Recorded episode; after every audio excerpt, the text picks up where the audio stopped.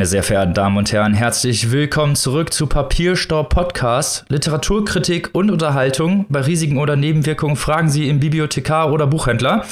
Ich bin natürlich wieder nicht alleine, um euch diese ganze Fulminanz an Rezensionen und Expertise zu bieten, sondern habe meine Liebsten mit Podcasterinnen dabei. Zum einen die Frau, die mit ihren Rezensionen ganz viele Emotionen rührt und immer direkt ganz nah an den Büchern ist. Die liebe Maike. Hallihallo. Und die Frau, deren Herz immer für die Bücher brennt und für alles, was mit den Büchern zu tun hat. Die liebe Annika. Hallo. Und auch mit dabei der Mann, der sich auskennt mit Heidegger und mit Pimmelwitzen, der liebe Robin. Hallo. Halli, hallo. Man muss immer an verschiedenen Fronten spielen. Genau. da sind wir wieder zurück und steigen eigentlich auch schon direkt ein mit dem Vorgeplänkel und haben da für euch ein interessantes Buch parat, beziehungsweise Mike hat ein interessantes Buch parat, was sie euch jetzt vorstellt. Gib doch mal eine Selbstauskunft, liebe Maike. Oh, eine wunderbare oh. Überleitung, lieber Robin.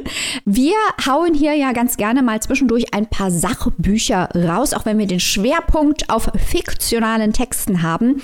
Sind wir alle drei große Fans von Sachbüchern, vor allem politische Sachbücher, aber in letzter Zeit haben wir auch einiges an soziologischen Sachbüchern rausgehauen und heute bewegen wir uns so ein bisschen an der Grenze zwischen Geschichte und Soziologie mit Valentin Gröbner und seinem Buch Bin ich das? Eine kurze Geschichte der Selbstauskunft.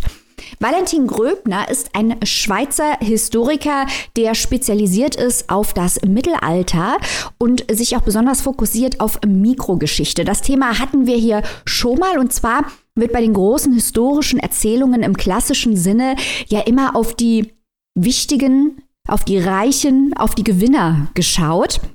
Man kann aber eigentlich die Geschichte nur umfassend verstehen, wenn man auch auf die Durchschnittsmenschen schaut, auf die kleinen Menschen und deren Schicksal, wenn man nicht nur auf die großen Städte schaut, sondern auch die kleinen Dörfer, wenn man nicht nur auf Napoleon schaut, sondern auch auf die Menschen, die zu seiner Zeit unter seiner Herrschaft gelebt haben. Ihr versteht, was ich meine. Und hier ist auch so ein kleines bisschen der Knackpunkt zwischen äh, Geschichte und Soziologie, denn in Bin ich das betrachtet Valentin Gröbner die Geschichte der Selbstauskunft, also Strategien, wie Menschen über sich selbst sprechen, auch ein öffentliches Image aufbauen, das ist ja so alt wie die Menschheit selbst, schaut aber auch auf die soziologischen Auswirkungen und auch auf postmoderne Strategien der Selbstpräsentation, die aber natürlich immer in geschichtlichen Entwicklungen verankert sind.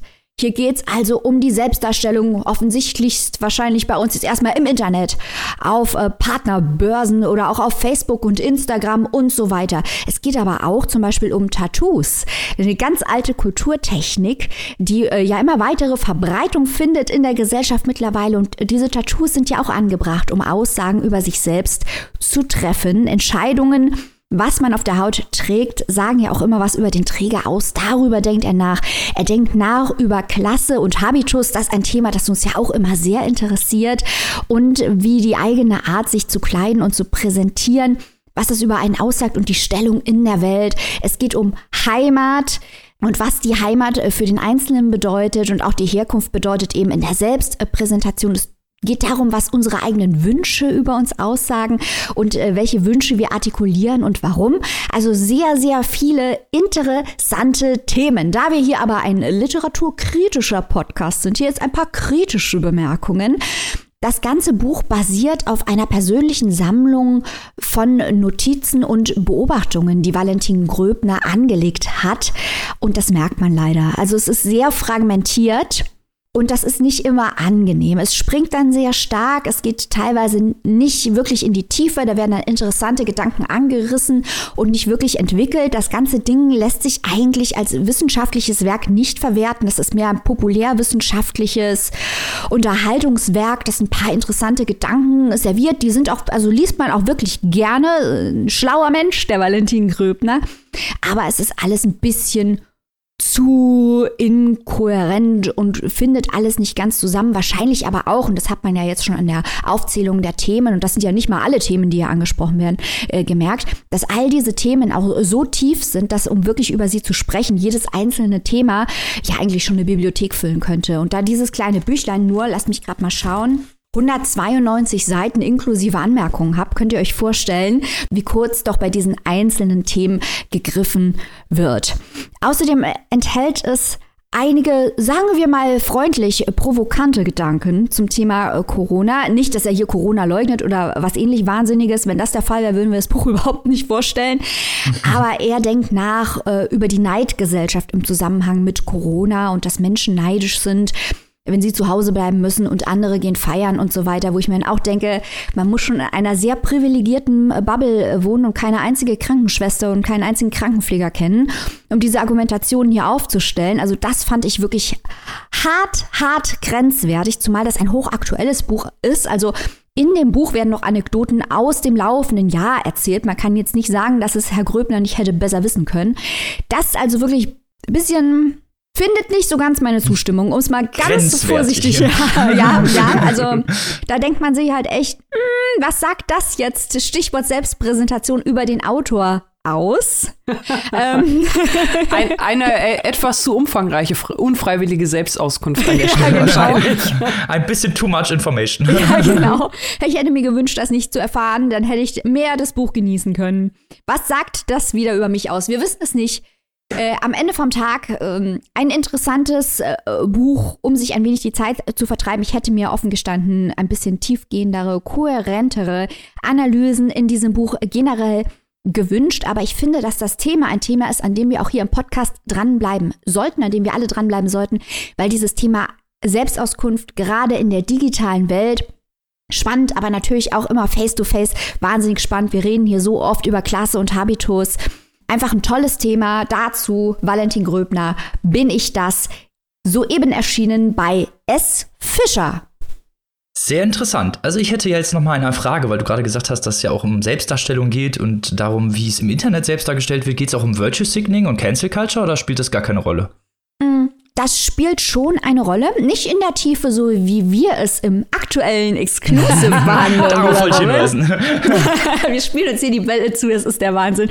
Für unsere Steady-Community gibt es gerade auf Wunsch der Community ein Exclusive zum Thema äh, Cancel Culture und Virtue Signaling, was das mit uns LiteraturliebhaberInnen, was das mit dem Diskurs um Bücher was es auch mit diesem Podcast macht, also wir holen da so ein paar Anekdoten aus dem Giftschrank mal erzählen, was wir da schon alles erlebt haben. äh, da geht es hier am Rande drum.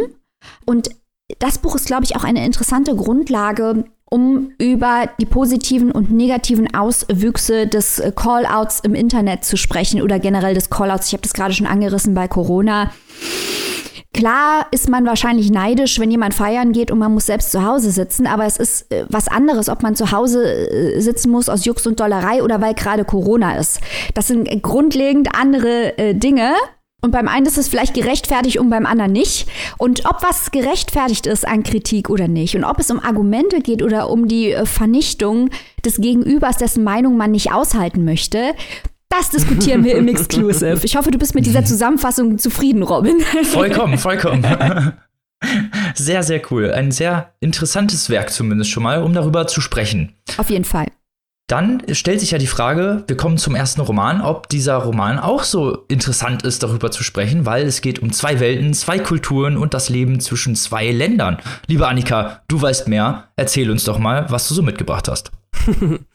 Das mache ich sehr gerne. Vielen Dank für diese schöne Überleitung, lieber Rollen. Ich habe heute einen Debütroman dabei und zwar von Hue Pham, ein Buch mit dem schönen Titel Wo auch immer ihr seid. Vorab äh, mal wieder der übliche Disclaimer. Hue Pham. Ich habe versucht, es gut und richtig auszusprechen, mich auch dabei an den Angaben der Autorin auf ihrer Homepage orientiert. Sollte mir das nicht gelungen sein, bitte ich um Nachsicht. Ähm, ich weiß es einfach nicht besser. Aber äh, wir geben uns ja hier große Mühe und genauso möchte ich jetzt auch entsprechend die Autorin mal ein bisschen näher vorstellen. Sie ist geboren 1982 in Berlin und hat, was Lesen und Schreiben angeht, äh, sage ich mal, eine sehr renommierte Ausbildung genossen. Also nur um mal so zwei Namen zu nennen. Sie hat zum einen unter anderem studiert in London am Goldsmiths College und sie hat unter anderem eine Ausbildung an der Henry Nunn Journalistenschule absolviert und hat dann also lange als Redakteurin auch verschiedene, für verschiedene Medien gearbeitet, wurde ausgezeichnet und hat sich jetzt also mit wo auch immer ihr seid, erstmals ähm, in die Welt der Romanautorinnen begeben. Und die Geschichte, die sie hier erzählt, die ist also zu großen Teilen an der Geschichte ihrer Familie orientiert. Wir haben es hier also wieder mit einem Motiv zu tun oder mit einem Thema, das uns vor allem aus dem diesjährigen Jahrgang schon sehr, sehr gut bekannt ist, einer Familiengeschichte, autofiktional zum Teil, zum Teil aber auch nicht.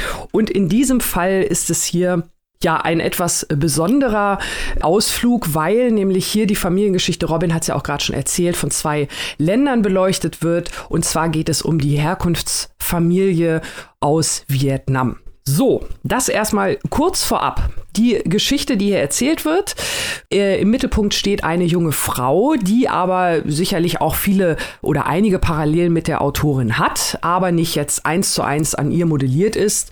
Und diese junge Frau, das vielleicht einmal in aller Kürze zusammengefasst, forscht halt ihre Familiengeschichte nach, die im Laufe des Romans erzählt wird. Und diese Familiengeschichte, so sagt es die Autorin, die ist also sehr, sehr dicht dran an ihrer eigenen die eigentliche Rahmenhandlung aber dann wohl eher von ihr inspiriert. Und diese Rahmenhandlung, wie gesagt, ist die junge Kjö. Auch da hoffe ich wieder, dass ich es halbwegs richtig ausspreche.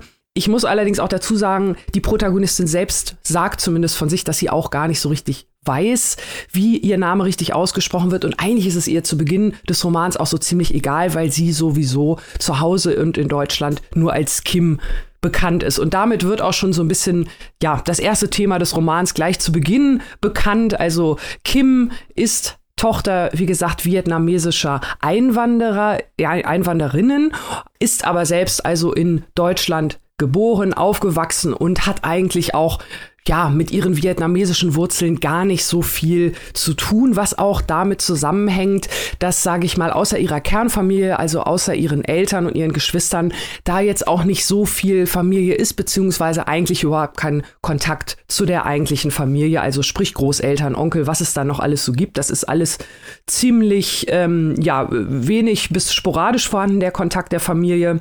Und Kim hat das bisher in ihrem Leben auch nicht wirklich hinterfragt, wieso das so ist. Und jetzt ist also ein Ereignis eingetreten, ähm, ein Familienereignis, was die Familie zusammenruft. Äh, der Oma geht es nicht gut, da geht es um eine, äh, um, um äh, die Oma, die im Sterben liegt, da geht es um eine eventuelle Testamentseröffnung und so weiter und so fort. Ich halte das mal so ein bisschen schwammig. Also auf jeden Fall sorgt es dafür, dass Kim mit ihren Eltern in die USA fliegt, um dort den Rest ihrer Familie zu besuchen und kennenzulernen. Und das sind also dann diese beiden Stränge, die erzählt werden. Kim sozusagen, die aufbricht, äh, um ihre Familie kennenzulernen. Und währenddessen wird also parallel die Geschichte dieser Familie erzählt. Ich denke, das Konstrukt ist soweit klar. Und das sind dann also auch die wirklich spannenden ähm, Teile des Romans, also überhaupt die ganze Geschichte von Vietnam. Natürlich kennt man das und äh, weiß, ne, Vietnamkrieg, Stichwort und äh, was da alles so passiert ist, aber nichtsdestotrotz sind es dann, zumindest waren es bei mir, also wirklich natürlich rudimentäre Kenntnisse, ähm, die, wo ich dann gerne aber weiter auf, eingetaucht bin, um noch mehr über die Geschichte des Landes zu erfahren. Und das tut man hier in diesem Roman also wirklich gut, weil es geht ja um diesen großen, grundlegenden äh, Konflikt Ost gegen West, äh, der Stellvertreterkrieg damals in Vietnam als Zeichen des Kalten Krieges um ihn herum. Ähm, und diese Konflikte setzen sich also wirklich in die Familie, um die es hier geht. Äh, die Eltern, Onkels und Großeltern von Kim fort und das wird also anhand dieser Familie wird dieser Konflikt in Vietnam, der kommunistische Norden gegen den äh, die Republik im Süden, äh, was der Krieg mit den Menschen dort gemacht hat, wie er die Familien entzweit hat, was da passiert ist. Ähm, also das stellt dieses Buch wirklich sehr sehr toll und spannend und vor allem auch sehr sehr nachvollziehbar dar, weil es sind viele viele moralische und ethische Dilemmas, die da aufgerufen werden. Der Vater von Kim, der also Vietnam, die Familie lebt im Süden in der in der Republik, wächst also mit der Angst vor den Kommunisten auf und hofft also auf die Befreiung durch die Amerikaner. Der Vater geht dann als junger Student nach Deutschland, ja, und trifft dort auf eine Welt, sage ich mal, der linken Studenten, die also natürlich gegen den Vietnamkrieg sind und eher die kommunistische Seite unterstützen. Und da findet dann sozusagen schon das erste Aufeinanderprallen von Welten statt, während zu Hause die Familie also weiter unter dieser Angst lebt und dann auch schließlich fliehen muss. So kommt dann auch der Bezug dann zu den USA. Der Bruder des Vaters flieht dann also in, in die USA. Und das Ganze ist wirklich eine sehr, sehr dramatische, sehr, sehr spannende, sehr, sehr schöne Geschichte, die mir wirklich wirklich sehr gut gefallen hat und die ich auch sehr gerne gelesen habe. Was mir leider nicht ganz so gut gefallen hat, äh, ist zum einen die Sprache des Romans, die doch an einigen Stellen fand ich sehr, sehr bieder ist, sehr, sehr auch einfach erzählt wird. Also es hat wirklich an einigen Stellen äh, mich doch sehr an, ja, vielleicht so ein, so ein Jugendbuch erinnert. Ich fand, es hat auch nicht so gut gepasst mit der Erzählerin. Die ist als, äh, ja, Anfang 30 ist sie in dem Buch. Sie wirkt aber sehr, sehr viel jünger, sowohl von ihren Taten als auch von ihren Gedanken.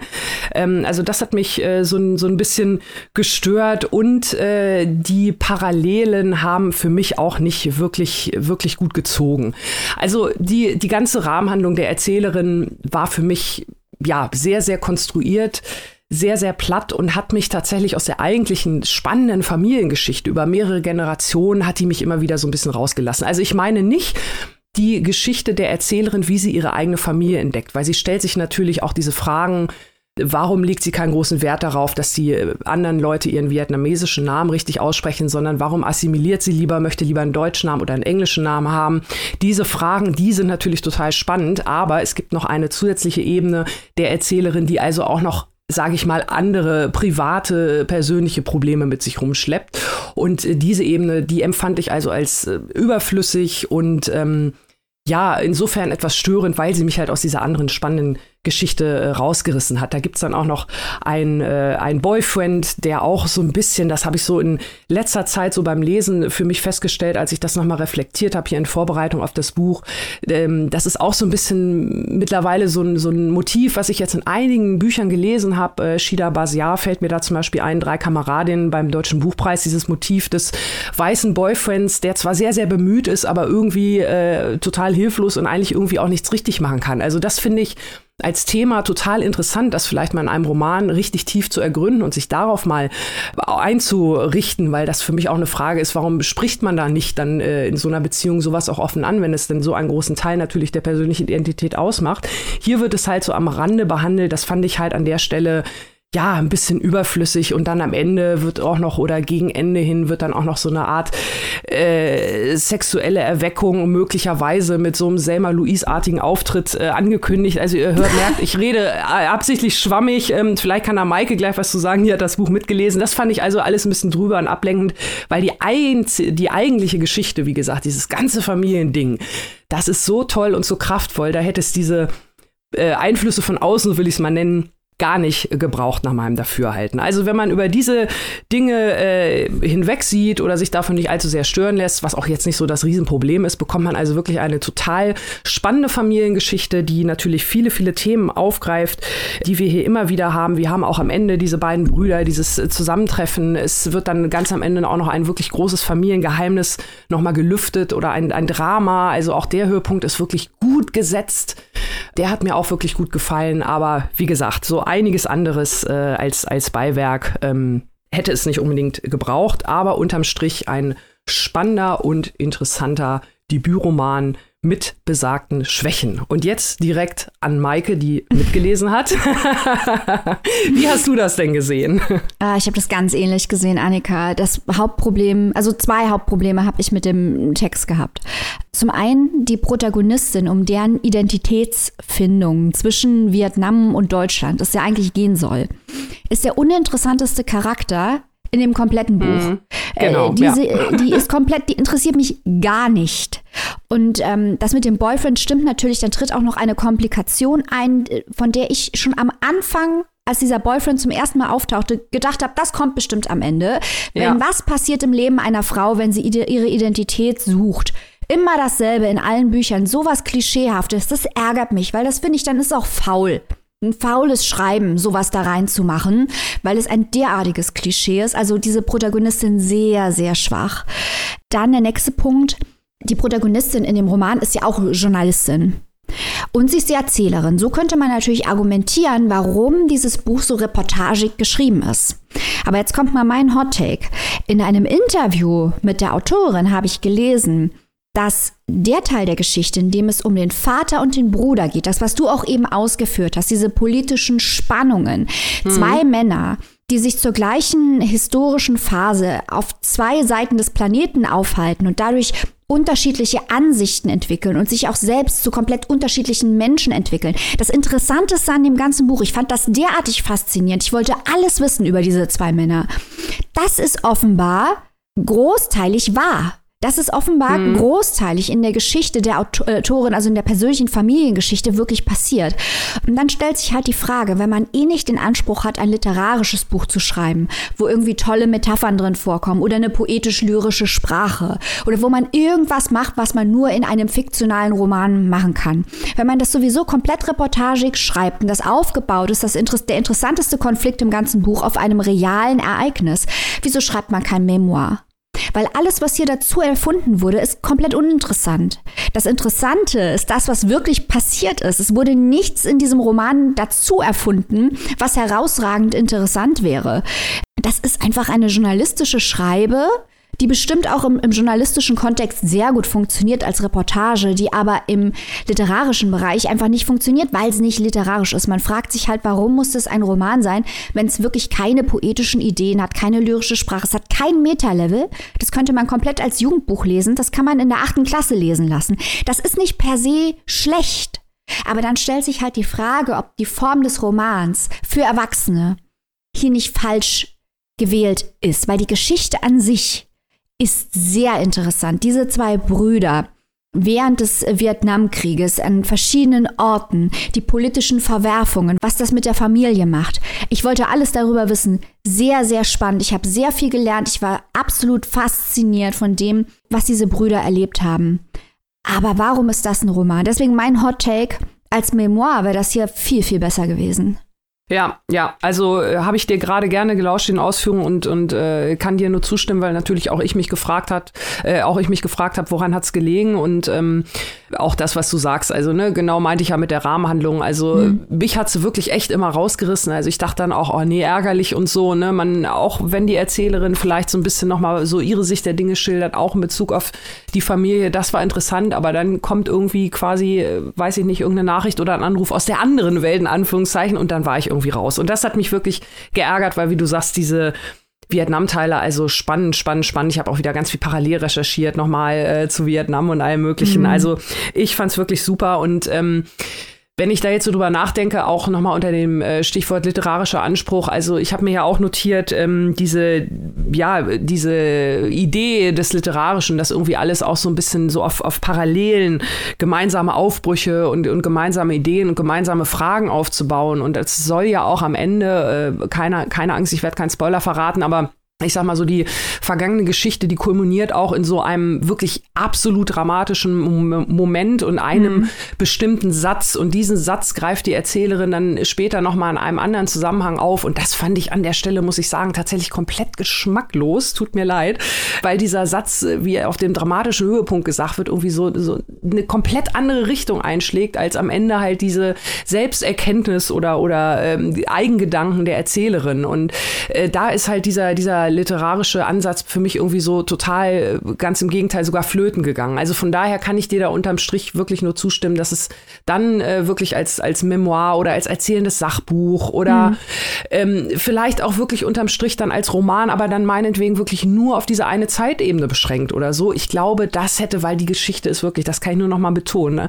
Also die ist so, so toll und so spannend und die hat alles, da braucht man nicht mehr. Die ist so gut, die hätte das auch richtig gut allein hingekriegt gekriegt. Ja, ja, alles, was sie dazu gemacht hat in dem Roman, einer Romanform, vergräbt die eigentliche Stärke der wahren Geschichte, die der Kern dieses Romans ist. Da ist einfach das Interesse ist verschoben, weil halt die Erzählerin nicht interessant ist. Was sie erlebt, mhm. das ist, ähm, das ist sehr klischeehaft und äh, gibt auch keine wirkliche Erleuchtung, wenn es um Fragen der Identitätssuche geht. Da reden wir gleich noch über ein anderes Buch, über Fragen der Identitätsbuche. Das mhm. mhm. fährt da ganz andere Geschütze auf als das hier. Und ähm, ich finde, was dieses Buch halt eröffnet, ist eine interessante Diskussion über die Funktion von Journalismus. Was soll Journalismus leisten und was soll Literatur leisten? Und ich denke, im journalistischen Bereich wäre das einfach besser aufgehoben gewesen, weil auch im journalistischen Bereich, im Bereich der Reportage oder im erzählenden Sachbuch, hätte man die ganzen Punkte, die die Autorin hier machen möchte, machen können. Und mehr will auch dieser Roman nicht. Aber von dem Roman erwarte ich halt noch mehr im ästhetisch-künstlerischen Bereich. Mhm. Und das liefert halt dieses Buch aus meiner Sicht auf, auf gar keiner Ebene und möchte es auch nicht. Deswegen irritiert mich die Form.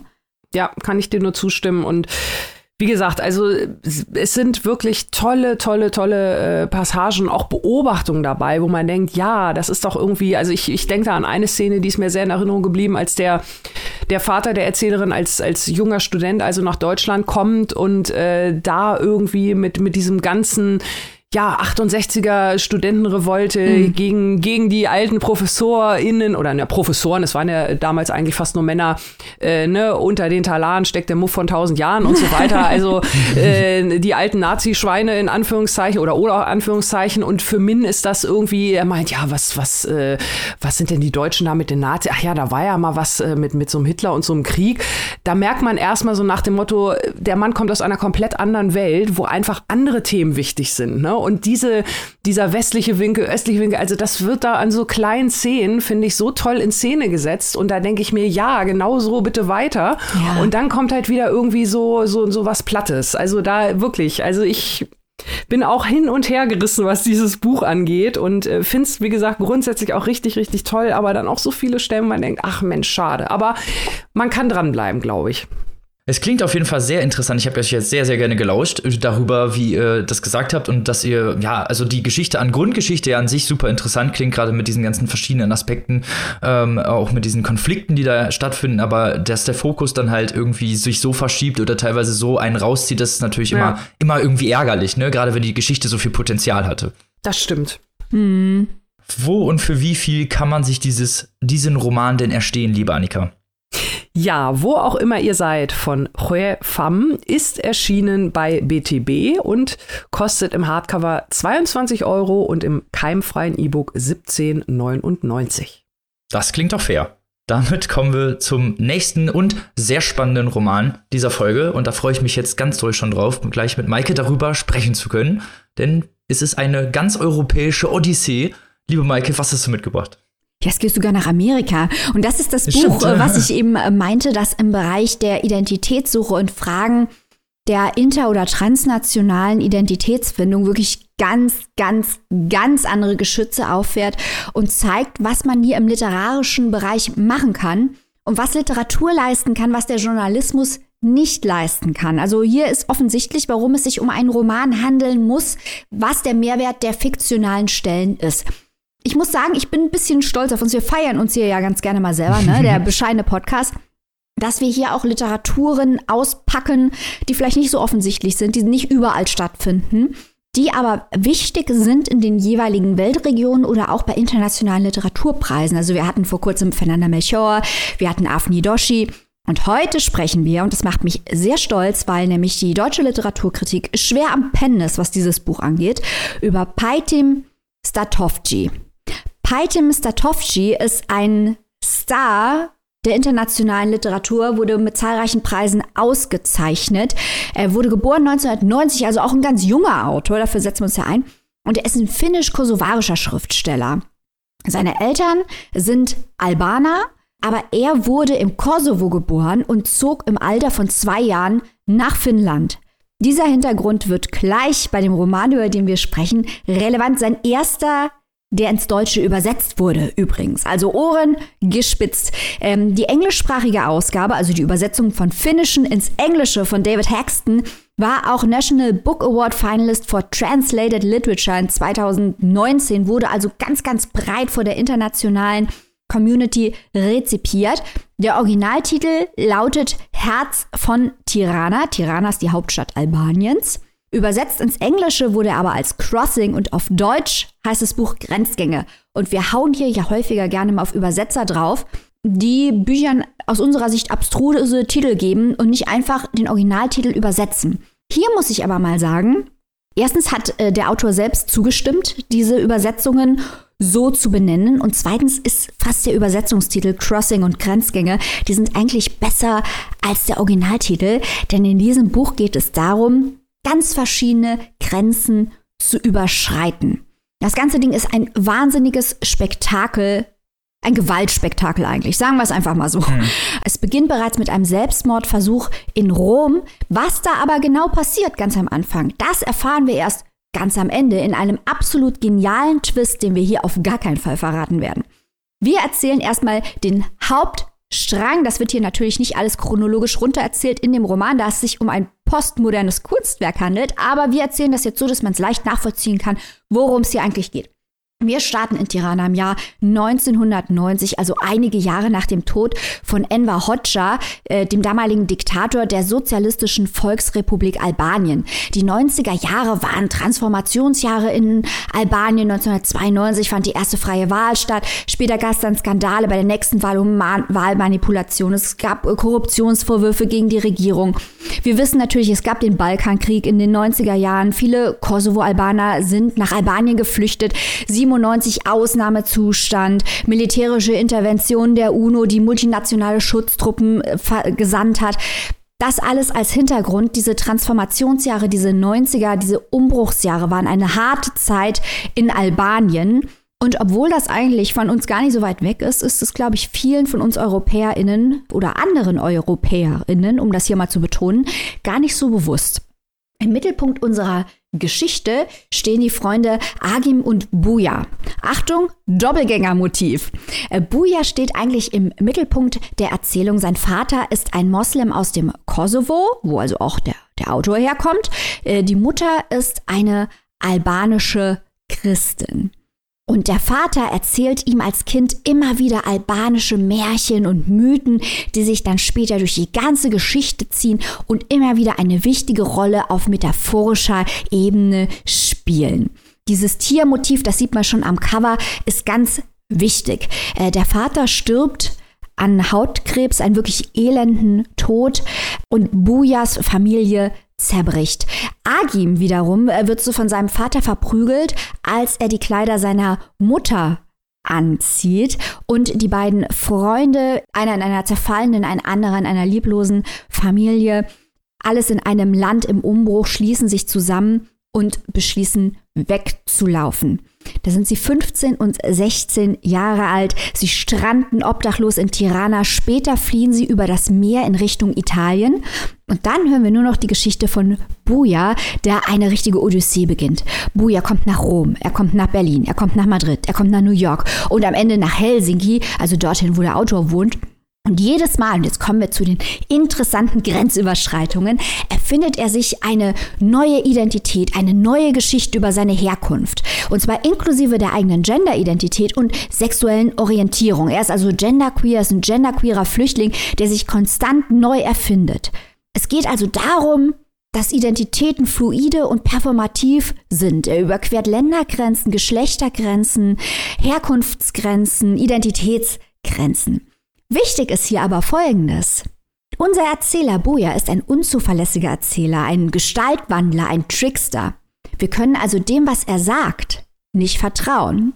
Er instrumentalisiert auch immer wieder seine Geschichten, um zu bekommen, was er will. Manchmal auch zum Nachteil der Menschen um ihn herum, die ihm nur gut wollen. Also er ist keine rein positive Figur, keine rein Opferfigur, der Flüchtling als, als reines Opfer, äh, sondern er ist eine sehr doppeldeutige, mehrdeutige, komplexe, vieldimensionale Gestalt, die wir hier erleben.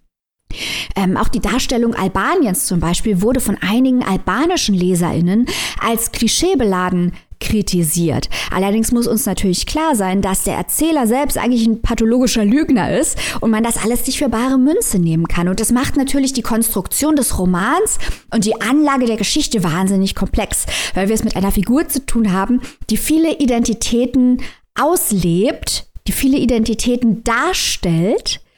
Wir wissen natürlich nicht, was in seinem Inneren passiert und der auch manipulativ vorgeht. Und das führt zu interessanten Konflikten, weil zum einen ist er natürlich auf der Suche nach Zugehörigkeit, nach Freiheit, nach Befreiung. Aber auf der anderen Seite ist er auch auf der Flucht. Ist er nur aus der Flucht, auf der Flucht aus Albanien oder auch von Teilen von sich selbst? Und von welchen Teilen von sich selbst?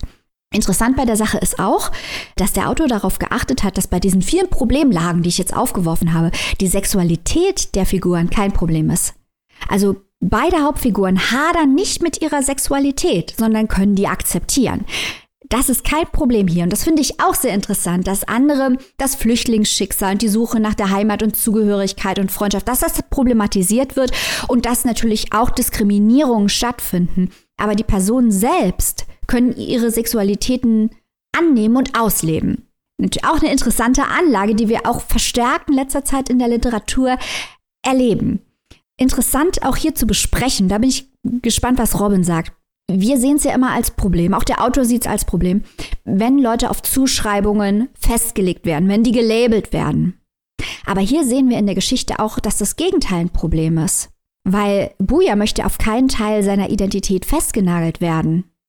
Aber das nimmt ihm auch den Halt. Wer ist er, wenn er sich auf gar nichts festlegt und wie kann er Beziehungen aufbauen? Und das ist eine sehr, sehr interessante und zentrale Frage, die auch teilweise unbeantwortbar bleibt, weil er eben dieser Trickster ist.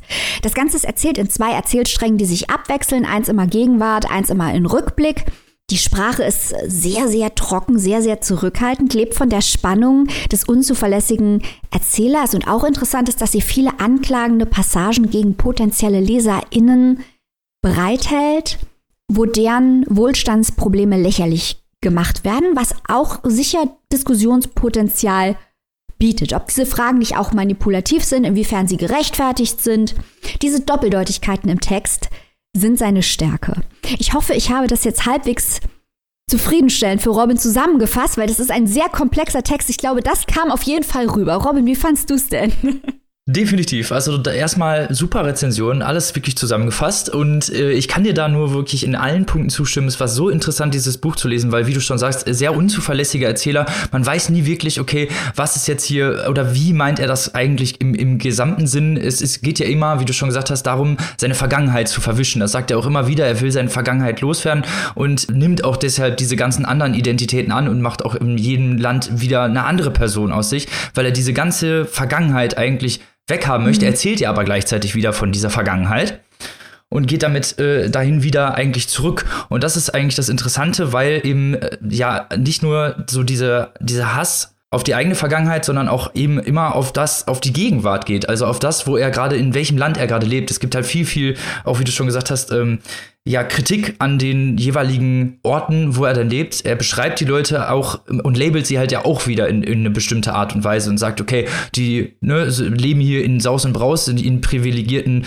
Staaten, in ihren privilegierten Ländern und sehen gar nicht eigentlich, was für, was für ja, Hungersnöte oder was für schlimme Dinge eben außerhalb dieser Länder noch passieren. Und das fand ich so interessant, eben auch diese emotionale Herangehensweise. Es ist ja auch ein, fand, fand ich zumindest sehr, sehr emotionales Buch, weil es immer wieder auch äh, auf diese eigene Persönlichkeit geht und auch stark immer mit recht gewalttätigen Motiven spielt. Also immer häufig, wenn irgendwas erzählt wird, auch teilweise einfach nur die Landschaft beschrieben wird, geht es immer häufig so, sind sehr gewalttätige, böse, morbide äh, Bilder, die projiziert werden. Und das fand ich halt auch dieser unterschwellige, ja, die diese unterschwellige Bösheit, die hier stattfindet, das fand ich auch so super interessant zu lesen, weil es so eine ganz, ganz eigene Atmosphäre liefert und dadurch auch unglaublich literarisch hochwertig ist. Das darf man ja auch nicht vergessen. Es ist so super literarisch hochwertig, fand ich. Also man könnte hier fast jeden zweiten Satz eigentlich unterstreichen und das fand ich auch so toll daran, weil man hier, ja, man weiß natürlich nie genau, wer das meint, aber häufig hat er irgendwie ja, also gibt es verschiedene Perspektiven, die könnte man jetzt darüber diskutieren, ob sie halt rechtens sind oder nicht,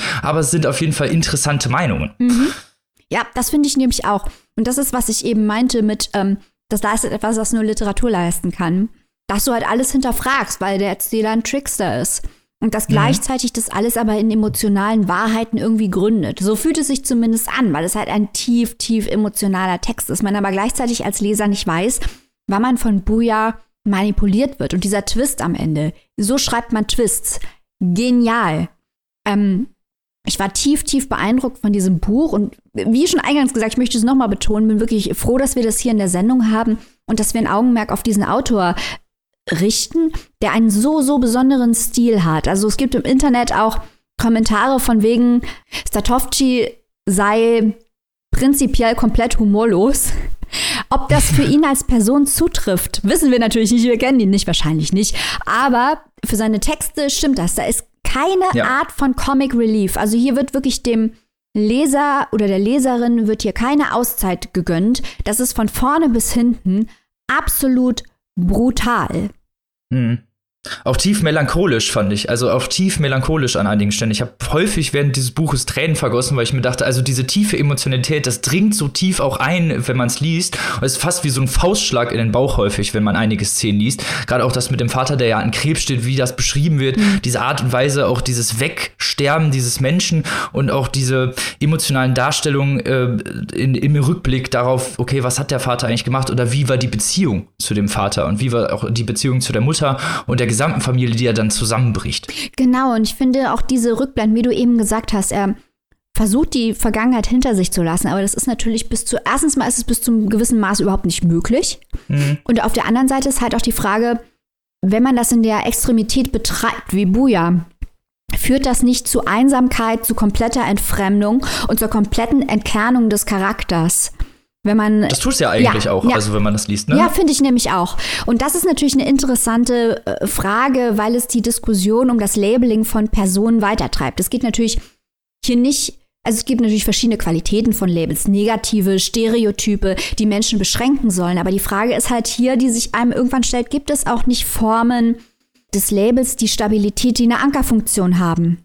Und das ist, glaube ich, eine, ich kann diese Frage nicht beantworten so einfach, aber das ist eine interessante Frage, die sich hier stellt, wenn wir diesem Gestaltwandler begegnen, äh, der sich ja auch immer deswegen wandelt, weil die letzte Gestalt ihm auch nicht gebracht hat, was er eigentlich wollte. Mhm. Und das ist derartig deprimierend auch auf eine Ebene, weil es natürlich dieses Erlösungsmotiv von wegen, ich fange noch mal ganz von vorne an, komplett dekonstruiert, weil der fängt immer wieder ganz von vorne an, aber es, es hilft am Ende nichts.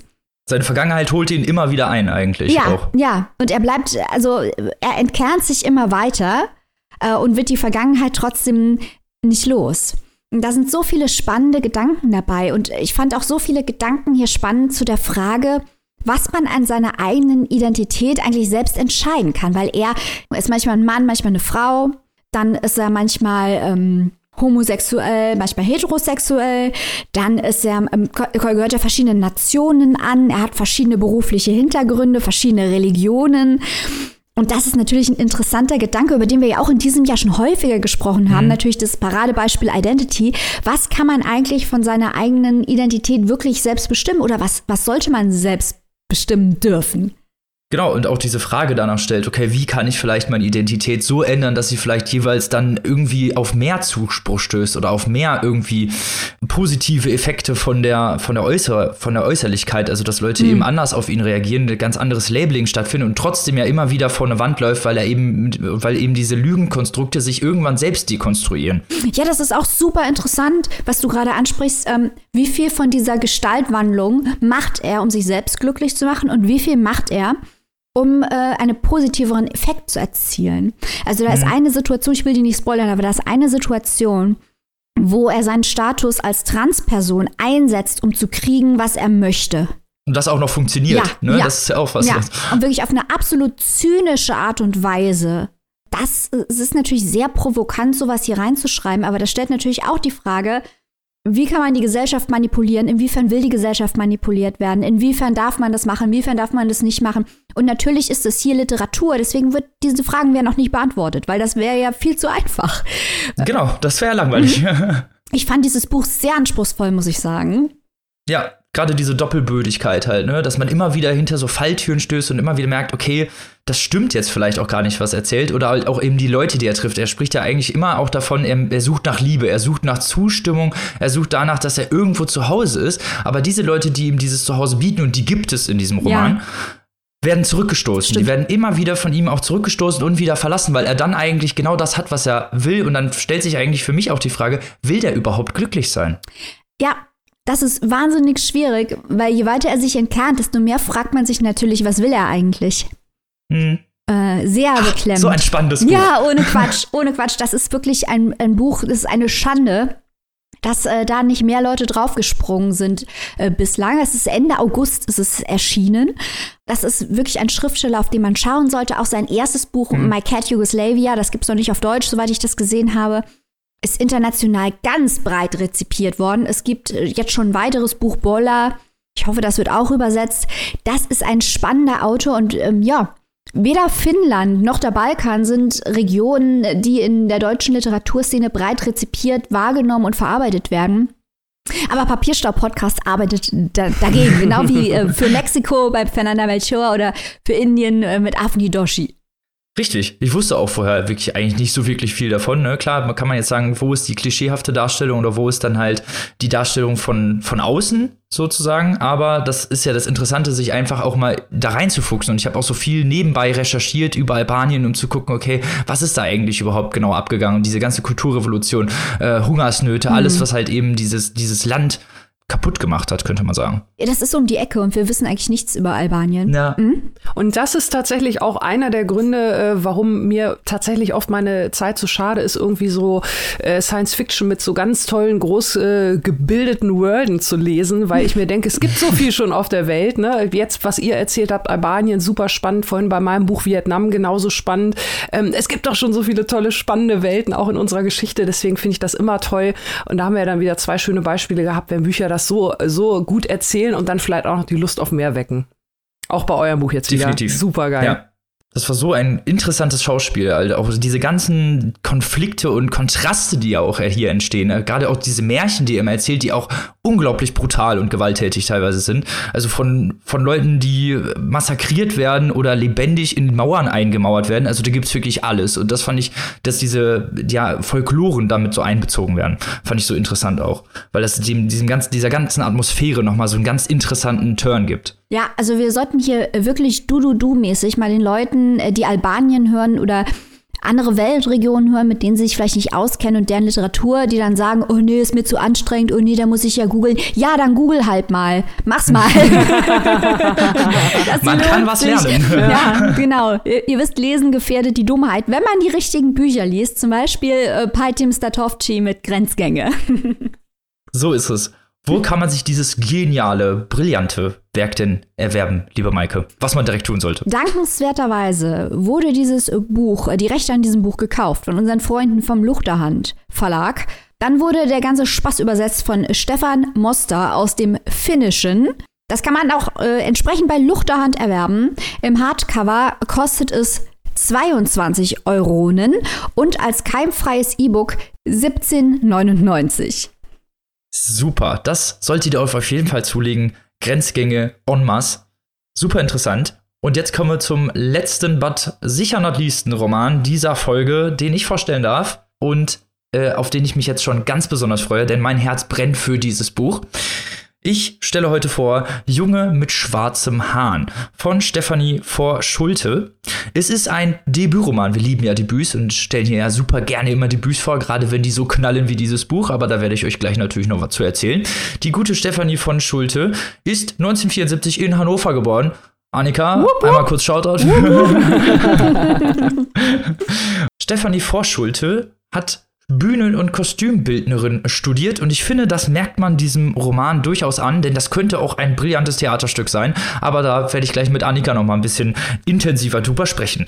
Worum geht es denn in diesem Roman? Wir reisen in ein unbekanntes Dorf. Ich hätte so geschätzt, das ist das 14. Jahrhundert. Es herrscht, es herrscht Pest und Krieg alles, was man eigentlich nicht so gerne hätte, Hungersnöte und, und, und, im Zentrum steht äh, ein Waisenkind namens Martin der in diesem Dorf wohnt. Der Vater hat die restliche Familie mit einem Beil erschlagen. Die äh, Dorfbewohner haben den Jungen gefunden zwischen Leichenteilen da sitzen sehen und seitdem ist er ja der, der Blödmann des Dorfes, könnte man sagen, obwohl er eigentlich der Einzige ist, der wirklich ja so ein bisschen Empathie besitzt, so ein bisschen überhaupt Schleue besitzt, weil das ganze andere Dorf, das sind die dummst, strunzdümmsten Leute, die man je gesehen hat. Also wirklich, da kommt so die ganze, ganze Blödheit der Menschen kommt in diesem Dorf zusammengefühlt.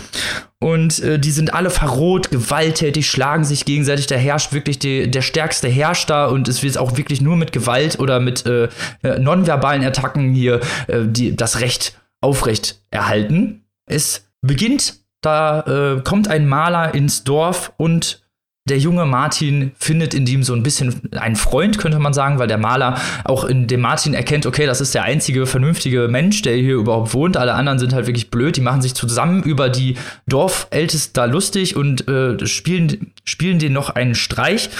Und generell wird Martin auch sehr ausgebeutet vom Dorf. Also er ist, wie gesagt, von keinem irgendwie unter die Fittiche genommen, muss da in, in diesem Haus leben, in dem sein Vater auch die ganze Familie getötet hat und wird komplett ausgebeutet. Die bringen dann ihre Tiere bei ihm vorbei. Für eine Zwiebel muss er dann den ganzen Tag die Tiere hüten oder zum Beispiel mit zum Markt gehen.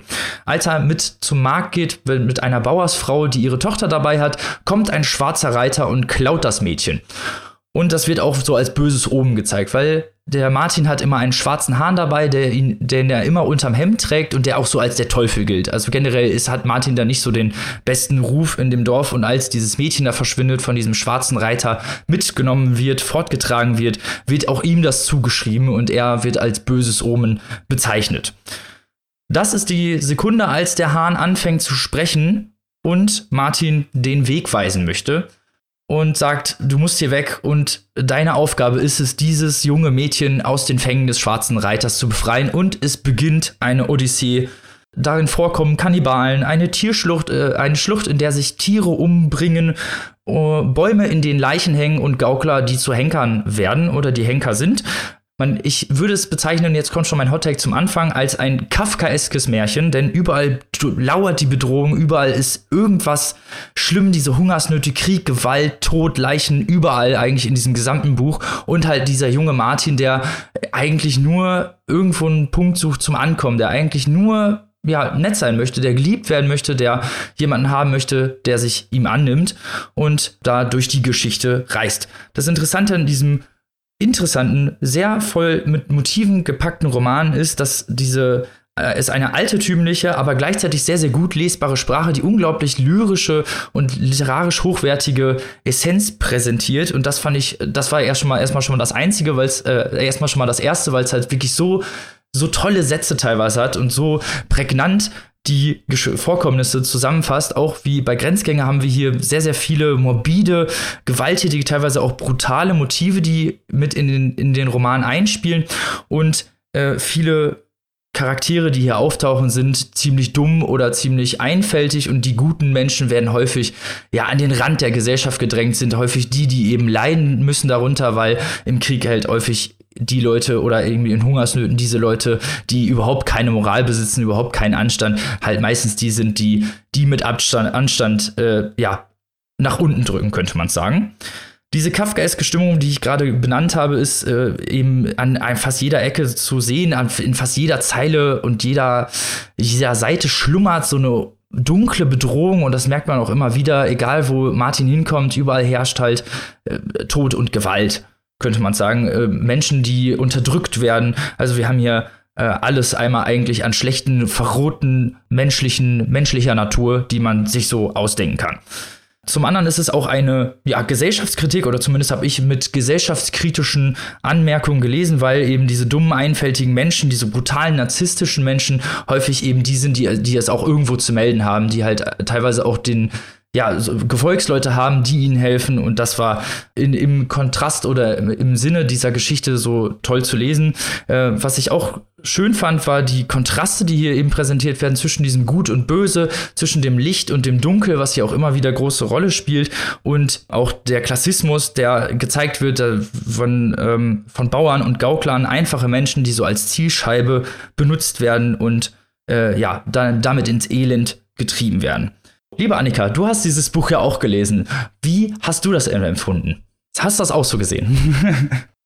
Ja, das habe ich auch so gesehen und ähm, ich möchte tatsächlich hier mal mit einem ganz, ganz großen Dank äh, beginnen, Robin, dass du dieses Buch ausgesucht hast, weil ähm, ich bin ja hier sozusagen die Mitleserin. Robin stellt es ja vor und ich hätte von alleine überhaupt nie zu diesem Buch gegriffen, weil es äh, so gar nicht unbedingt so meine, meine Bingo-Karte auf Anhieb ausgefüllt hätte, außer jetzt natürlich Debüt und so und Hannover, hey, hey, das hast du gerade schon erwähnt. ähm, deswegen bin ich umso glücklicher, dass ich hier mitgelesen habe, weil dieses Buch ist wirklich ein absoluter Knaller. Also ich bin absolut begeistert. Kurz vor Jahresende hier noch ein echtes Highlight. Du hast gerade schon ganz, ganz, ganz viele Punkte erwähnt. Ich kann da wirklich nur einstimmen. Ähm, ich möchte das wirklich auch nur noch ergänzen, um das nicht zu wiederholen, sondern um zumindest zu versuchen, die vielen Facetten dieses Buches noch ein bisschen mehr zu beleuchten. Noch mehr als das, was du gesagt hast, weil da gibt es wirklich so viel, so toll. Ich stimme dir da total ein, auch mit diesen politischen Themen, die da irgendwie so eingearbeitet sind. Also da geht es ja auch äh, vielleicht, um nochmal so ein großes Thema zu nennen, dass ich auch im Laufe des Plots immer mehr herauskristallisiert dieses ganze Thema Mitwisser, Mitwisserschaft und Mittäterinnenschaft. Ne? Also mhm. Also wer hat Schuld, wer hat nicht Schuld. Ich finde die Geschichte allgemein unfassbar stark. Du hast vorhin gesagt, ein Hottake, ein Kafkaeskes Märchen. Das finde ich super, das trifft es gut. Gleichzeitig finde ich aber, dass es ja eine Stärke von diesem Buch ist, dass man das eigentlich so gar nicht richtig klassifizieren kann. Was ist denn das für ein Genre? Ne? Also wenn man anfängt, mhm. so wie ich auch angegangen bin, gut, irgendwie so ein historischer Roman, hast du ja gerade schon gesagt, ich würde es auch auch so Ende des Mittelalters ungefähr verorten, Pest, Krieg und so weiter. Dann gibt es da irgendwie einen sprechenden Hahn, also irgendwie auch so ein fantastisches Element, wobei man natürlich auch mhm. drüber sprechen kann, ist es wirklich der Hahn, der da spricht oder vielleicht doch irgendwie noch eine andere Stimme, keine Ahnung. Es ist gewissermaßen ein äh, Kriminalfall, weil dieser, dieser Reiter, den du ja auch erwähnt hast, natürlich ist das auch ein Märchenmotiv, also insgesamt ist das natürlich, kann man das auch als Märchen lesen und vielleicht auch erzählen, wenn man es entsprechend entschärft, die brutalen Stellen, die du auch schon erwähnt hast. Es ist aber auch irgendwie gewissermaßen ein, eine Road Novel. Es ist gewissermaßen ein bisschen Coming of Age. Es ist Horror. Es ist absoluter Horror. Die eigentliche, der eigentliche Plot, was hinter diesen Reitern steckt, die Geschichte unfassbarer Horror, also wirklich mit einem fast schon, man kann das Finale dann auch fast schon Tarantino-mäßig wieder lesen. Ne? Also ich bin wirklich ja, hin und her gerissen und der absolute Oberknüller ist, von Märchen bis Tarantino, es passt alles und es wirkt alles. Also es wirkt nichts erzwungen oder reingequetscht. Man ist wirklich in diesem Buch, das, das befeuert so viele Ebenen. Das spricht so viele äh, Punkte an. Äh, also das hat mich auf so vielen Ebenen erreicht. Ich fand es ganz, ganz toll. Es ist literarisch unfassbar gut. Du hast es auch schon gesagt, die Sprache ist super. Also teilweise ganz, ganz kleine Sätze. Der Martin ganz am Anfang. Es gibt da ein Mädchen äh, im Dorf, äh, das, das ihn, das er sehr, sehr gerne mag. Seine Freundin, in die er auch so ein bisschen verliebt ist. Und er beschreibt sie mit den Worten, sie ist sehr schön und die Männer bekommen Lust, ihr weh zu tun. Und ich finde, dieser kurze Satz, ne, er beschreibt das Mädchen, er beschreibt die Stimmung, diese rohe Gewalt, das hast du schon gesagt. Er beschreibt mhm. auch so ein mhm. bisschen die Hilflosigkeit von Martin. Das ist ein Fakt. Er, er kann sich da nicht gegen wehren. Und ähm, das macht sie also wirklich, äh, Stefanie vor Schulte, ganz, ganz toll. Ich bin auch wirklich baff. Das ist wirklich mal ein, ein richtiger, toller Debütroman, der also auch literarisch unfassbar viel zu bieten hat. Nicht nur diesen, diesen Genre-Mix oder diese verschiedenen äh, Lesarten und die Themen, die drin sind. Wie gesagt, auch die Geschichte an und für sich ist wirklich super. Ich habe natürlich ganz viele Flashbacks Flashbacks zum Halbbart gehabt.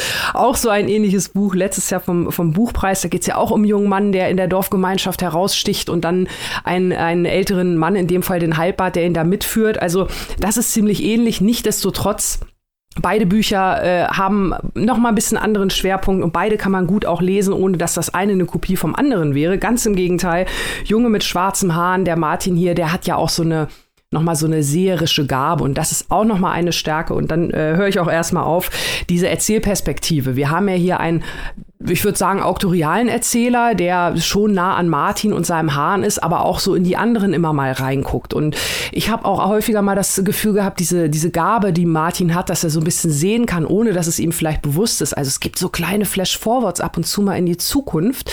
Und äh, das wird halt also wirklich auch toll erzählt mit dieser Erzählperspektive, dass ich teilweise sogar gedacht habe, diese, diese Sicht, dieses Gesicht, dieses Sehen, Shining, vielleicht will man es mal so nennen, was der Martin hat, dass das vielleicht vielleicht sogar diese Geschichte erzählt. Also das hat mich auch so fasziniert. Ein wirklich, wirklich, wirklich tolles, absolut empfehlenswertes Buch. Ein für mich ein totaler Glücksfund, Glücksgriff. Ja, das definitiv auf jeden Fall. Was du noch gesagt hast, das fand ich auch sehr interessant, diese Sprache halt, ne, die ist ja wirklich so richtig schneidend, die ja. ist ja so präzise halt, also da sitzt wirklich jeder Satz, ist wirklich aus einem Guss könnte diese Geschichte gegossen sein und genauso fühlt es sich halt auch an, wie eben diese Odyssee und seine Reise überhaupt vorangeht und diese ganzen schrägen Charaktere auch, die er trifft, ne? Mhm. Also das mhm. ist ja, das ist ja so ein Potpourri aus komplett wirren Leuten teilweise, also was die für Vorstellungen haben oder was da abgeht, will man, also da will man teilweise gar nicht weiterlesen, aber man will natürlich mhm. vollkommen weiterlesen, weil es provoziert das Buch und es äh, schreckt auch ein bisschen ab, aber genau das ist das Spannende an diesem Buch, weil Kunst haben wir ja schon öfter gesagt, muss provozieren und das tut dieses Buch auf jeden Fall. Und äh, was ich auch noch interessant fand oder was ich noch erwähnen wollte, waren die religiösen Aspekte, die hier auch immer wieder eine große Rolle spielen. Gott, Teufel, wer geht wohin? Und gerade die Leute, die sich ja da als so gottfürchtig mhm. hinstellen, die, diese Dorfältesten, da sind die übelsten ja. Penner auf der ganzen Welt. Also das sind die gottlosesten Heiden aller Zeiten, ja, und Heuchler ja. natürlich vor allem ja. auch. Und der, der eben so als Teufel dargestellt wird, also weil der Hahn, über diesen Hahn könnten wir, könnten wir auch mal, mal sprechen, wie was für eine Metaphorik dieser Hahn überhaupt hat, weil ne, man muss ja auch mal bedenken, es herrscht Hungersnöte. Er wird teilweise angegriffen, weil er diesen Hahn besitzt oder Leute diesen Hahn haben wollen, aber er kann halt sprechen und er ist halt sein Führer so mhm. und äh, gleichzeitig wird er immer, immer als Teufel irgendwie gesehen und je je weniger die Leute in diese Gottfürchtigkeit mhm. reingehen, mhm. desto weniger wird dieser Hahn als äh, Bedrohung wahrgenommen. Und das fand ich auch sehr interessant, diese ja fast parodistische Darstellung, die äh, blasphemische Darstellung mhm. äh, dieser Religionsausführung der damaligen Zeit. Ja, es ist, es ist natürlich äh, der, der gute alte Konflikt, der auch äh, teilweise heutzutage leider wieder hervorbricht von äh, äh, ja, altem Wissen in Anführungszeichen versus Wissenschaft. mhm. Das ist ja auch das, was hier in dem Buch, also alles, was, was er sieht oder vorhersieht oder auch der Hahn, alles, was er sagt, hat ja quasi Hand und Fuß. Ähm, er ist sozusagen quasi der, ja, der Moderne, der Wissenschaftler, während halt diese diese Tumbe-Dorf-Gemeinschaft, du hast es ja schön gesagt, halt dem irgendwelchen alten Glauben hinterher, äh, hinterher trauert oder immer noch hinterher glaubt. Und auch das ist ja ein Thema, was wir häufiger hatten. Alles Neue wird sowieso erstmal kritisch beäugt. Und wenn dann auch noch gerade so der kleine Junge, der sowieso irgendwie komisch ist und mit dem Hahn und so, das ist auf jeden Fall auch ein sehr, sehr interessanter Konflikt, der da auf ähm, vielen Ebenen dargestellt wird. Ich wollte aber noch ganz kurz einmal, weil du das ja vorhin auch erwähnt hast, äh, dass sie Bühnen- und Kostümbildnerin, also dieses, diese szenische Darstellung teilweise, gerade auch bei diesen, bei diesen kleinen Episoden, wo, wo er vielleicht was sieht oder wo er zumindest eine Szene genau beobachtet. Also ich habe ja gesagt, es geht auch so ein bisschen in Richtung Krimi. Also er macht sich halt so Gedanken, die andere äh, hinwegwerfen. Er guckt sich einen Tatort genau an und solche Sachen. Oder äh, er guckt sich eine, eine Frau an, die eine Verletzung hat. Da ist er interessiert an diesen Dingen. Und dann kommt der Arzt und er beschreibt genau, wie er sieht, dass er die Wunde, der Junge hat die Wunde eigentlich schon gereinigt und mit Kräutern belegt. Und jetzt kommt der Arzt äh, mit, mit seinen fetttriefenden Fingern, weil er gerade noch einen Braten gegessen hat und, und schwitzt und, und alles dreckig. Und er denkt sich halt, ah oh, nee, wenn der jetzt mit seinen schmutzigen Fingern in der Wunde wühlt, das kann ja irgendwie nicht gut sein. Und das beschreibt er so, dass das, das wird so szenisch wirklich wirklich wie so eine, ja, wie so ein Animationsfilm fast schon sind da, also das evoziert mhm. ganz tolle Bilder im Kopf. Und nochmals, trotz alledem passt es zu dem historischen Setting. Also ich weiß nicht, wie sie das gemacht hat, aber es ist wirklich rund und ähm, also trotz alledem hochaktuell, trotz der ganzen historischen äh, Geschichte und der, des eigentlichen Settings. Vollkommen. Also ein brillanter Roman. Ich habe vielleicht noch ein kleines Zitat aus diesem Buch, äh, wieso ihr euch das kaufen solltet, falls ihr da sowieso schon bei, nicht bei unserer Ausführung direkt Herzbluten bekommen habt. Das solltet ihr eigentlich. Und zwar äh, ist es ja äh, auf Martins Reise, dass er halt natürlich, wie gesagt, immer wieder sehr, sehr strunzdummen Leuten begegnet. Und dann ist das Zitat, Mühsam ist das, immer wieder den gleichen Idioten zu begegnen, als ob die ganze Welt voll davon wäre, ganz gleich, wohin sich Martin auch wendet. Und das Gefühl kennt man ja. ja, ja, ja Martin würde auch in die heutige Zeit, äh, da, auch da würde er sich Der, gleich wieder zu Hause fühlen. Kleiner Spaß. Leute, also heute sind wir ja echt gut dabei, ne? Lauter Kn ein Knaller jagt den nächsten. Robin, sag doch mal bitte den Menschen da draußen, wo sie dieses Buch käuflich erwerben können. Das mache ich mit dem allergrößten Vergnügen. Käuflich erwerben könnt ihr Junge mit schwarzem Haaren von Stefanie Vorschulte im Diogenes Verlag für 22 Euro im Taschenbuch und 18,99 Euro als E-Book-Variante. Und das ist auch so ein Roman, der ist relativ, der release sich wirklich sehr gut, aber man wünschte sich eigentlich, dass er noch fast länger wäre und ich könnte mir vorstellen, dass das als Theaterstück der Knaller werden könnte. Ich würde mitgehen und mitgucken. Ja. Wir wären die ersten Besucher.